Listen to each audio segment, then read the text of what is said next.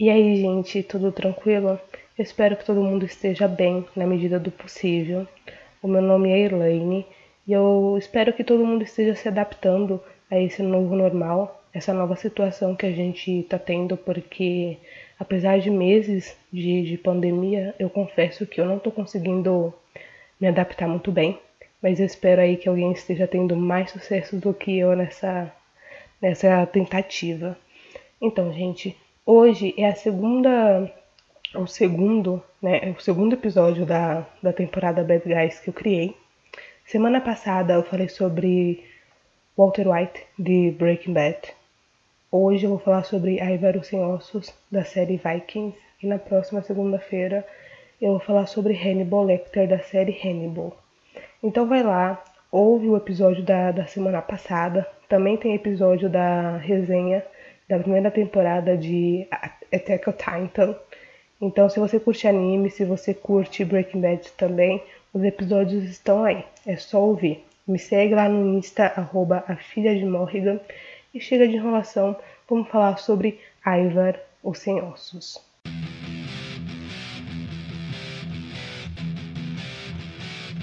Então, gente, vamos relembrar aqui a história do Ivar, bem rapidinho, fazer aquele resumão. O Ivar é um dos filhos do Ragnar com Aslak e os irmãos dele são Uber, Vitzerk e Sigurd, sem falar do Bjorn também. Então, o Ivar ele foi deixado para morrer pelo Ragnar por causa da, da deficiência dele mas o Ivar ele sempre se referiu a ele mesmo como um aleijado, porque os ossos da, da, das pernas dele sempre estão se quebrando. Então, quando ele era criança, ele chorava muito, ele sentia muita dor. Então, a parte da, da cintura para baixo dele é muito, muito frágil. E isso impede com que ele ande. Então sempre teve essa diferença entre ele e os irmãos. E ele sempre sempre se achou como posso falar, abaixo, inferior aos irmãos dele, porque ele ele sempre sempre achou que só a mãe dele, Aslak, amasse ele. Ele não nunca sentiu amor através do pai, amor através do, dos irmãos. Ele mesmo fala isso na penúltima temporada para a esposa dele, Fredis. Então, ele, ele fala que só sentiu amor per, é, através da Auslag e através dela, porque ela era pura e não sei o que lá, não sei o que lá. Então, ele, ele sempre ele sempre falou que esperava amor dos outros, mas não tinha esse amor de volta, então ele sentia raiva o tempo todo. A Eva foi uma, uma criança muito, muito, revol, muito revoltada, continuou um adulto revoltado, uma criança, muito, uma criança muito agressiva também, porque teve aquele episódio que as crianças estavam brincando e ele não, não, não ficou muito feliz com, com a brincadeira com um garoto ali, ele pegou um machado e matou o menino. Isso enquanto ele ainda era criança. Então eu fico pensando, o Ivar, ele ele sempre foi mal, ele nasceu mal, ele nasceu com essa índole ruim, ou a criação, a, a má criação que a mãe dele deu para ele, meio que ajudou a, a formar esse caráter agressivo, porque o Ivar ele tem problema em controlar as emoções dele. Ele tem picos de, de emoções, isso desde criança, mas quando uma criança não sabe controlar as emoções dela, é, é, muito normal, porque normalmente as crianças realmente elas não sabem controlar muito as emoções. Elas estão ali formando o caráter, elas estão ali formando a personalidade, então elas estão conhecendo muita coisa. Então é super normal as crianças terem ataque de raiva, de tristeza, porque elas não sabem externar direito o sentimento delas. Mas o Ivar ele continua assim na vida adulta dele, então ele é muito agressivo o tempo todo. Ele sempre está ameaçando os irmãos. aliás, o, o, relacionamento dele com os irmãos é péssimo, tá? E tem também o episódio que ele mata o, o Sigurd, porque o Sigurd falou que ele não podia ter filhos, porque o Ivar ele é impotente sexualmente. Então ele ficou com muita raiva, uma raiva que tomou conta dele. Existe esses picos de raiva que tomam conta dele e ele fica cego de ódio e ele só vai agindo por, por instinto. Então essa essa é esse é o apanhado da, da história do, do Ivar. Foi deixado para morrer pelo Ragnar, sempre sentiu desprezo pelos irmãos, sempre se sentiu muito diferente. Ele foi educado pelo Floki, então ele teve essa educação dos deuses através do, do Floki. Tanto é que ele tem muito mais apego aos deuses pagãos do que os outros irmãos, porque Auslag ela acreditava que Ragnar tinha se não, não se vendido, mas tinha se rendido isso ao dos cristãos e ela queria que o, o, o Ivar tivesse uma educação diferente. Então aqui a gente tem mais uma prova do favorecimento da, da Auslag em relação ao Ivar, porque ela sempre faz tudo pelo Ivar, ela sempre se importa com o que o Ivar vai achar, ela sempre se importa com, com quais, como as ações vão afetar o Ivar, então todos os outros filhos ficam em, em segundo plano. E todos eles sentem isso, todos eles sentem que não tem o mesmo valor, não tem o mesmo reconhecimento que, que o Ivar. É por isso que, que eu acho que a educação que ela deu para ele realmente mexeu com, com essa formação de caráter dele. Então, assim, ele pode até ter nascido com uma índole ruim, que eu também acredito nesse lado, que ele nasceu mesmo agressivo, que ele nasceu realmente com ódio do mundo, que ele era uma criança muito agressiva porque ele sentia dor o tempo todo. Então, quando você sente muita dor, o, você retribui dor também. Mas eu acredito que ser mimado o tempo todo pela Auslag e acreditar que ele podia fazer tudo sem ter consequência nenhuma, eu acho que isso ajudou sim e ajudou muito no comportamento autodestrutivo que ele tem hoje.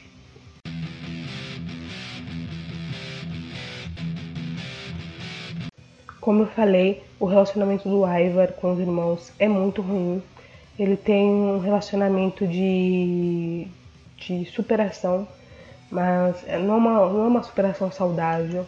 Ele acha que está competindo com os irmãos o tempo todo e que ele precisa superá-los o tempo todo para mostrar o seu valor. Quando Ragnar estava vivo, tinha isso para mostrar para o Ragnar que ele era tão bom quanto, quanto os irmãos Hoje eu acredito que ele tenta fazer isso para mostrar para os deuses que ele é tão bom quanto também. Então sempre tem essa competição que só existe dentro da cabeça dele, tá? Porque eu não vejo os outros irmãos querendo competir com ele em absolutamente nada. Então é uma competição, é um, um, lance de superar os feitos do outro que só existe dentro da cabeça do, do Ivar. Então ele se coloca numa situação de que de onde, é, onde ele é inimigo dos irmãos. Então assim é, esse lance de que esse lance que existe entre Uber e Bjorn não não existe entre o Ivar entre o Vitzerk até porque quando o Vitzerk decidiu ficar ao lado do Ivar abandonando Uber Uh, a Ivar ele tá o tempo todo humilhando o Vitzerk, mostrando, entre aspas, assim, onde é o lugar do Vitzerk, que o Vitzerk ele é inferior. Então não existe esse lance de confiar no irmão, não existe essa cumplicidade. Ele sempre está vendo o irmão como uma ameaça. E o relacionamento com o Uba não é melhor do que isso, porque depois que o Uba se juntou com o Bjorn para retomar Keteket, logo escolhendo o lado de Bjorn, Uber também escolheu o lado da Lagertha, e Lagertha que tinha matado Aslak. E os três filhos do, do Ragnar haviam jurado haviam jurado vingança a Lagertha. Uber tentou atacá-la e tudo, mas decidindo pelo lado do Bjorn, então ele decidiu ao lado da, da Lagertha e ele acabou deixando essa vingança de lado, se juntando a ela. Então, Vitzerk, que depois passou pro lado do, do Uber e Bjorn, também meio que deixou essa vingança de lado. Então o Ivar era mais que um inimigo declarado. Ele realmente falava que o destino dele era matar Lagita. E mas esse destino que ele achava que era dele acabou não se cumprindo, porque Vitsurk acaba matando o. Aliás, eu achei horrível um cara como ele ter matado a Lagita, porque ele é um filho não é que ele seja o pior filho de, do Ragnar, mas ele é um filho medíocre, sabe? Ele não tem nenhum feito, ele não tem uma personalidade uh, forte, formada. Então ele, como posso falar, ele é Maria vai com as outras, é uma coisa que minha mãe sempre me dizia. Maria vai com as outras, ele é piolho, ele sempre vai pela cabeça dos outros. Então, uma hora ele acha que tem que matar o Ivar, por isso ele tá apoiando o Bjorn e Uba. Outra hora ele acha que Bjorn e Uba são os inimigos e ele volta pro Ivar. Então, assim, ele tem essa inconstância muito grande. Às vezes ele não sabe o que ele quer.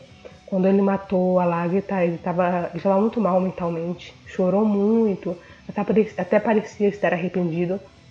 Mas quando ele reencontrou com o Ivar, ele começou a cantar vitória, começou a se achar por ter matado a Lagertha, né, uma das maiores guerreiras ali da, do mundo Viking, um nome que cruzou o mundo inteiro.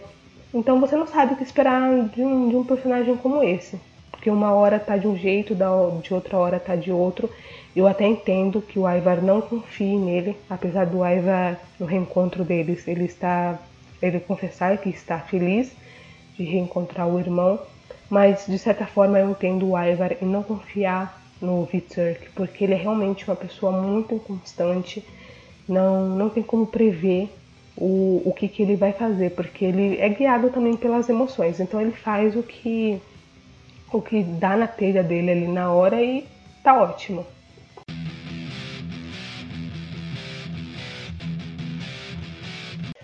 Depois que Aslog é morta por Lageta, começa ali um conflito entre os irmãos para tomar Ket Então, como eu falei, é, é um grupo que é dividido. Uba fica ao lado de Bjorn e Vitzerk fica ao lado de, de Ivar.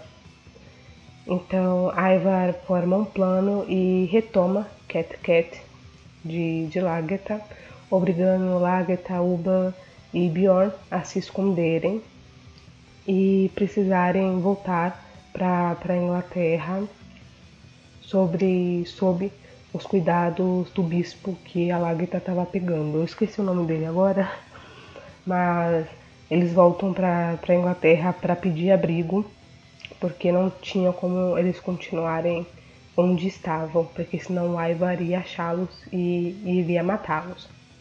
Então eles precisavam ficar num ponto onde pudessem se concentrar, se organizar e formar outro grupo de, de ataque. Então, depois que Ivar toma Ket ele começa a governar com o apoio do rei Harold e com o apoio do, do Rolo também. Então ele começa a governar só que ele governa de um jeito muito diferente que o Ragnar governava. O, o Ivar ele vira um tirano. Então ele começa a caçar, ele começa a, matar as pessoas que são contra a forma dele de governar. Então assim, ele não aceita nenhum tipo de crítica, ele não conversa com as pessoas de, de Ket Ele fala que, que está ali para proteger as pessoas, só que as pessoas sentem medo dele, porque se você não aceitar ser protegido por ele, você morre. E as coisas só pioram, eu acredito que tem uma piora muito, muito alta depois que, que ele conhece essa tal de Fredes e ela começa a manipular a cabeça dele. Então ela coloca na, na, uma ideia na cabeça dele de que ele é um deus e não um humano que a deficiência dele é um sinal de favorecimento dos deuses, que ele foi marcado por ser um deus. Então ele realmente começa a acreditar nessa ideia que não tem nada de, de real. Ele realmente pensa que é mesmo um deus e ele começa a se adorar como um deus. E ele fala para as pessoas em Cat que elas deveriam sentir orgulho de serem governadas por, por um deus, porque os Vikings eles acreditam, acreditavam que os deuses andavam entre eles, que os deuses assumiam formas humanas e formas de animais também. Então os deuses sempre estavam ali no mundo do, dos mortais. E o Ivar ele usa dessa crença para falar que ele realmente é um deus e tem pessoas ali que acreditam nele, pessoas que trabalham para ele e se ele manda perseguir alguém, essas pessoas vão lá e perseguem. Se manda, se ele manda queimar alguém vivo, essas, essas pessoas vão lá e queimam vivo. Então são os guardas pessoais dele. Então, depois que ele conhece essa tal de Fred, é, eu acredito que a saúde mental dele piora bastante, principalmente porque ela, ela é muito manipuladora, as coisas que ela fala para ele não tem nada de, de verdadeiro, principalmente quando eles vão, vão se deitar e ele fala para ela que ela sabe que ele é impotente e ela fala que ele pode fazer o que quiser porque ele é um deus e tal. E logo depois ela vai lá e transa com outro Viking só para poder engravidar e falar que o filho é do, do Ivar. Então todas as atitudes dela são muito bem pensadas para se manter no poder, para se manter como a rainha de Ket E ela manipula o Ivar muito bem. Ela deixa o Ivar na coleira de um jeito que eu pensei que ninguém fosse deixar, porque ela tem um jogo de cintura muito, muito grande. E depois que ela engravida, tem um bebê, o bebê nasce também com, com uma deficiência. E ela fala que isso é um sinal de favorecimento dos deuses. Então tem aquela mesma história, ela falando, ah, o nosso filho veio marcado pelos deuses porque você é um deus também. E ali é um choque muito, muito grande para o Ivar, porque ele queria que o filho dele fosse brilhante, fosse perfeito, que não tivesse nenhuma deformidade. E ele fala pro, pro filho que o filho faz lembrar dele, que faz lembrar da fragilidade dele. Então é uma conversa que eles têm no meio da floresta, porque o Ivar faz a mesma coisa que o Ragnar fez com ele. Ele deixa o bebê para morrer. A diferença é que o, o filho do Ivar não foi resgatado assim como ele foi, e o bebê foi achado numa toca de raposas né, só a metade, porque o resto as, as raposas tinham comido. Então começa um conflito entre ele e Fredes, porque a Fredes não aceita que ele tenha se livrado do bebê e com muita raiva dele, com muito ódio, ela aceita ajudar Bjorn e Uba a retomarem Keteket. Então ele descobre isso e ele a mata.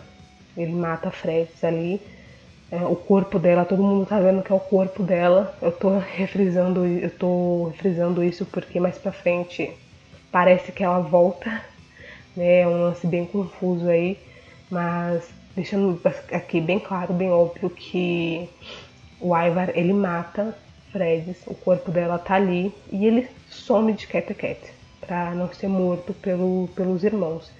Então ele desaparece e começa a viver como um, um, um indigente.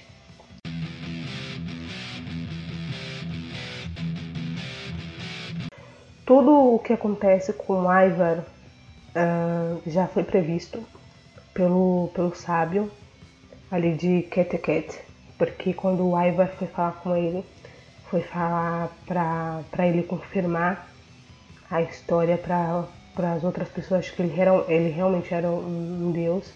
E o, o ancião ele se recusou a, fa a, fazer isso porque o ancião ele falou que o Ivar era filho de Ragnar e não um deus.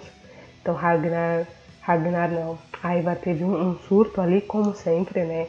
Ele tem um surto um lapso de raiva e ele mata o, o sábio mas antes o sábio fez uma profecia muito ruim falando que havia uma cobra no, no crânio do, do Ivar e que os ódios dele o cegavam. Na verdade, eu não, não lembro muito bem se a cobra é no crânio ou, é, ou se é no calcanhar de Ivar, mas cobra sempre remete muito à traição, então fala sobre essa traição e o que me faz pensar na, na Freds, porque ela realmente está traindo ele. As palavras dela não, não são verdadeiras. E é uma profecia que ele fala que o caminho do Ivar está cheio de imundícies, cheio de imundícies, e que a carroça dele está tão quebrada quanto as suas pernas. Então é uma profecia muito, muito pesada. Mostra que o Ivar não vai ter sucesso no que ele desejar. Então ele vai lá e mata o, o sábio. Só que depois dele sumir de Cat ele passa um tempo na, na rota da seda e ele fica ali no, no Império Russo. Os guardas russos acabam achando ele. Ele com um grupo de mercenários e com um homem que era cego pelo Ivar, um homem que realmente achava que ele era um deus. Provavelmente de Cat, esse, esse homem. Então eles são achados pelo, pelos guardas russos e são levados ao príncipe Oleg que é um, um príncipe russo. Então acham o Ivar um prisioneiro interessante, levam até lá. E aí o, o Ivar ele precisa provar quem ele, quem ele é, quem ele diz ser. Que ele é Ivar o Sem Ossos, filho de Ragnar, que ele foi rei de Ket E o príncipe ele acha um pouco difícil de acreditar, porque, poxa, você foi rei e você é aleijado, sabe? Não é normal ter um rei aleijado mas a fama, a fama do Ivar correu assim o, o mundo todo também. Então ele não mata o Ivar porque ele realmente já ouviu falar sobre um dos filhos do Ragnar que tinha essa, essa deficiência. Mas o Ivar ele consegue provar quem ele realmente diz ser e ele vive sobre sob a proteção sob essa proteção do, do príncipe Oleg. E tem muitos pontos aí de, de semelhança entre o Ivar e esse, esse cara, um cara que eu acho até bizarro, porque ambos são muito, muito parecidos.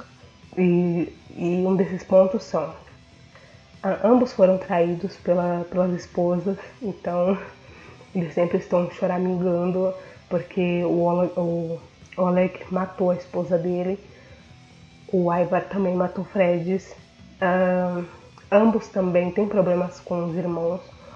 Oleg, é, ele vive perseguindo os irmãos, ele mata um dos irmãos envenenado, ele tenta matar outro irmão dele, tudo isso para ter o controle do, do Império Russo, porque assim, ele não é o, o sucessor legítimo do trono, mas sim o primo dele, Igor, mas ele é uma criança, então quem tem o poder é, sobre o reino é quem controla esse menino.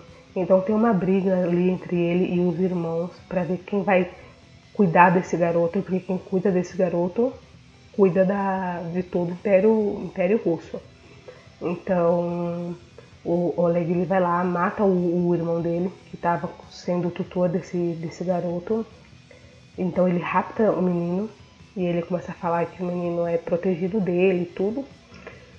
E o Ivar ele consegue captar isso muito bem, porque o, o, Oleg ele fala para ele que o garoto realmente é o herdeiro legítimo e não ele.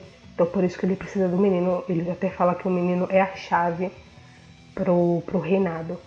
Então é quando o Ivar ele começa a se aproximar do menino, ele começa a ser legal com o menino. Então, assim, é, é algo que é até estranho, porque o Ivar, normalmente, ele não é legal com ninguém. Então, ele é legal com o menino, ele faz truques de mágica pro menino. Então, tudo isso é para se aproximar do menino, ter confiança do garoto e poder manipulá-lo, né?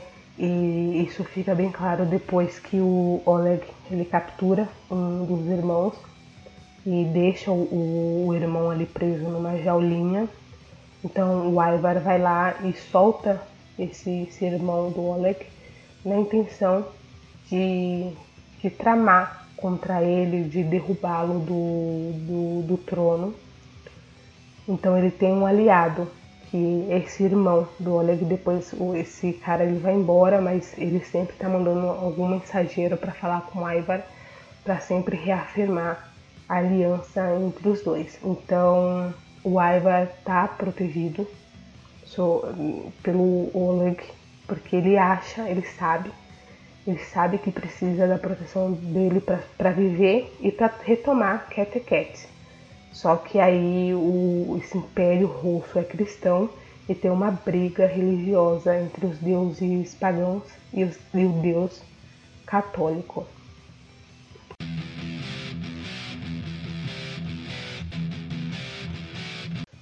Na tentativa de retomar Cat Cat, tem uma, uma conversa, eu acho que um lance bem espiritual, entre Ivar e Bjorn, quando eles estão ali no campo de batalha. Ivar com o Império Russo contra as forças de Bjorn e do rei Harald.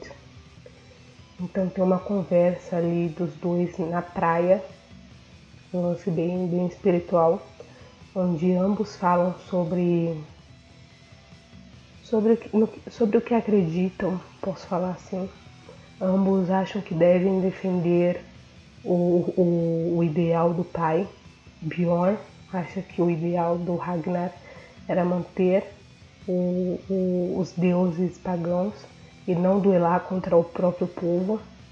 Ivar já acha indiferente duelar ou não contra o próprio povo e ele acha que os deuses pagãos vão ser destruídos. Por mais que o Ivar tenha tido essa educação pelo Floki, ter esse apego pelos deuses pagãos, ele está disposto a passar por cima disso se for para vencer. Porque ele fala pro, pro Bjorn que ele está do, do lado do, do vencedor. Então o Império Russo ele está muito mais uh, como posso falar, muito mais, muito mais acima, ele está superior, superior em número, superior em força, superior em estratégia. Então isso faz com que o Império Russo, ali as forças do príncipe Oleg, superem as forças do rei Harald, Harald e Bjorn, né? Na praia, Ivar consegue ferir gravemente Bjorn e Bjorn e Harold ficam ambos feridos gravemente. Então a temporada acaba e a gente não sabe se o Harold morreu, se o Bjorn morreu também. Eu acredito que o Bjorn não morreu, porque a profecia do Ivar precisa se cumprir. O Bjorn também ele tem uma, uma profecia falando que o nome dele vai ser muito mais conhecido e que ele vai ser muito maior que o Ragnar um dia foi. Então eu acredito sim que o Bjorn está vivo e que isso faz com que isso coloca em xeque a conquista do Ivar. Por enquanto todo mundo acha que o Bjorn morreu, que o Bjorn foi vencido. Então eles comemoram e tudo. Mas eu acredito sim que o Bjorn está vivo e que ele vai voltar, vai reconquistar tudo de novo. E isso vai trazer a morte do, do Ivar se não, se não trazer uma morte, vai trazer uma vida cheia de imundícies, como foi prevista pelo, pelo ancião. Então resta a gente esperar o, o restante da, da temporada e ver o, o desfecho. Então, para fechar aqui, o Ivar, descontrolado, picos de humor, ele se deixa muito levar pelas emoções. Ele é muito estrategista no campo de batalha, mas se você, se você pisar em um calo, se você falar sobre um determinado assunto que mexe com ele, tipo impotência sexual, sobre família, isso vai fazer com que ele sinta muita raiva e vai fazer com que ele haja pelo impulso, até porque ele é Viking, né? Então tem esse lance de ser agressivo, de ser violento.